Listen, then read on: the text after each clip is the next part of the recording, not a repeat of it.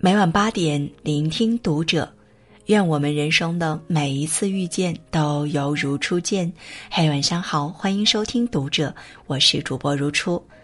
那如初今晚要和你分享到的是来自韩九叔的文章《人一生只欠父母》。高尔基说，一个老年人的死亡等于倾倒了一座博物馆，父母是我们的博物馆。里面保管着我们的前半生。当父母的生命画上句号，我们与此相关的无数过往便在顷刻间消失，我们就成了空手记忆的可怜人，在物是人非的岁月里黯然伤神。父母尚在，请及时尽孝，多些回忆，日后缅怀，才能减少遗憾。子不孝，枉为人。《增广贤文》有云：“千万经典，孝义为先。百善孝为先，不孝者不如草木，不配为人。”生活中总有人把不孝顺父母的理由讲得头头是道，认为父母亏欠了他们一生，屡屡怀揣着天大的委屈，对劝孝者说：“你没有走过我的路，就不要劝我怎么做。”对年迈的父母不管不顾，认为他们罪有应得，殊不知自己的极端思维会亏欠父母余生，同时也让自己在怨恨中难以自拔，让自己的一生目不忍视。其实生养之恩终究大于世上所有的仇，父母是我们的根。就算根犯下滔天大错，也掩盖不了他输送养分，让我们成长为大树的事实。没有他们，我们也不会存在。人活一世，不过是与世界和解的一趟旅途。朱柏庐曰：“重资财，薄父母，不成人子。”不少人会因为个人利益而不去孝顺父母，认为父母是累赘。消耗钱财且不会带来任何好处，于是，在日复一日的不知不觉中折损自己的福报。行孝道就是种福田。古圣先贤说，父母是我们的第一大福田，种瓜得瓜，对父母越好的人，福报越大，恩惠越多。劝孝歌有云：“忤逆不孝矣，三世果报然。”相反。不孝顺父母的人会使灾难临身。曾看过一个故事，一父亲对他儿子说：“你爷爷老了，生活无法自理，活着也毫无意义。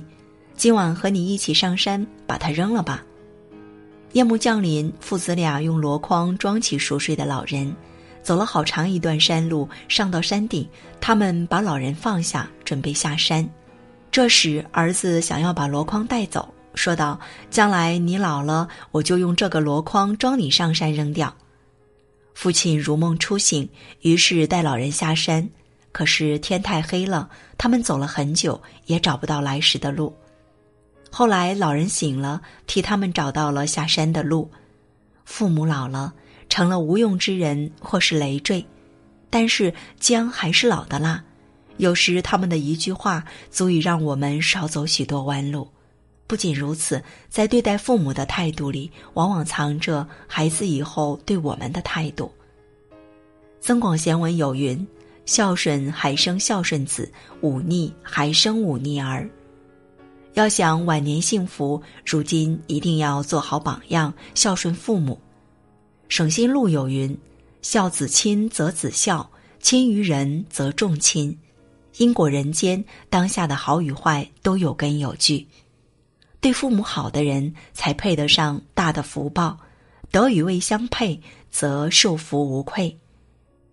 孝顺父母是世间最大的功德。有人说，家中父母就是佛，何必灵山朝世尊？深以为然。孝顺父母是世间最大的功德。佛经中记载了一个很有意思的故事，引人深思。灾年，许多人活活饿死。就连佛托钵乞讨三天也没能要到食物，有个出家人不忍，于是卖了自己的饭钵和衣服，买了一钵饭递到佛前。佛知道饭的由来后，说道：“山是诸佛之状相，因缘极尊极重极恩，我的福报还没那么大，能吃着饭的人只有你的父母。世上对我们恩惠最大的人是父母，父母之恩值得我们用一生去报答。子夏问孝，子曰：“色难，有事。弟子服其劳，有酒食。先生传，曾是以为孝乎？”孝顺父母是发自内心的，并非肤浅的表面侍奉。子女用心与否，父母能轻易感受到。孝顺父母也不是人前演戏，在众人面前对父母百依百顺，营造孝子的好形象，而是关上门后始终如一。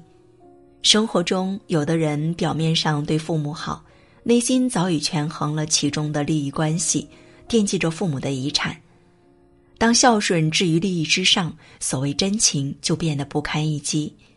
小心翼翼的讨好父母，背地里却万般嫌弃，这样的行为与不孝无异。孝顺父母的一举一动要发自内心才有意义。不仅如此，父母的余生值得被我们温柔以待。劝报亲恩篇：慎朝夕伺候，莫厌烦。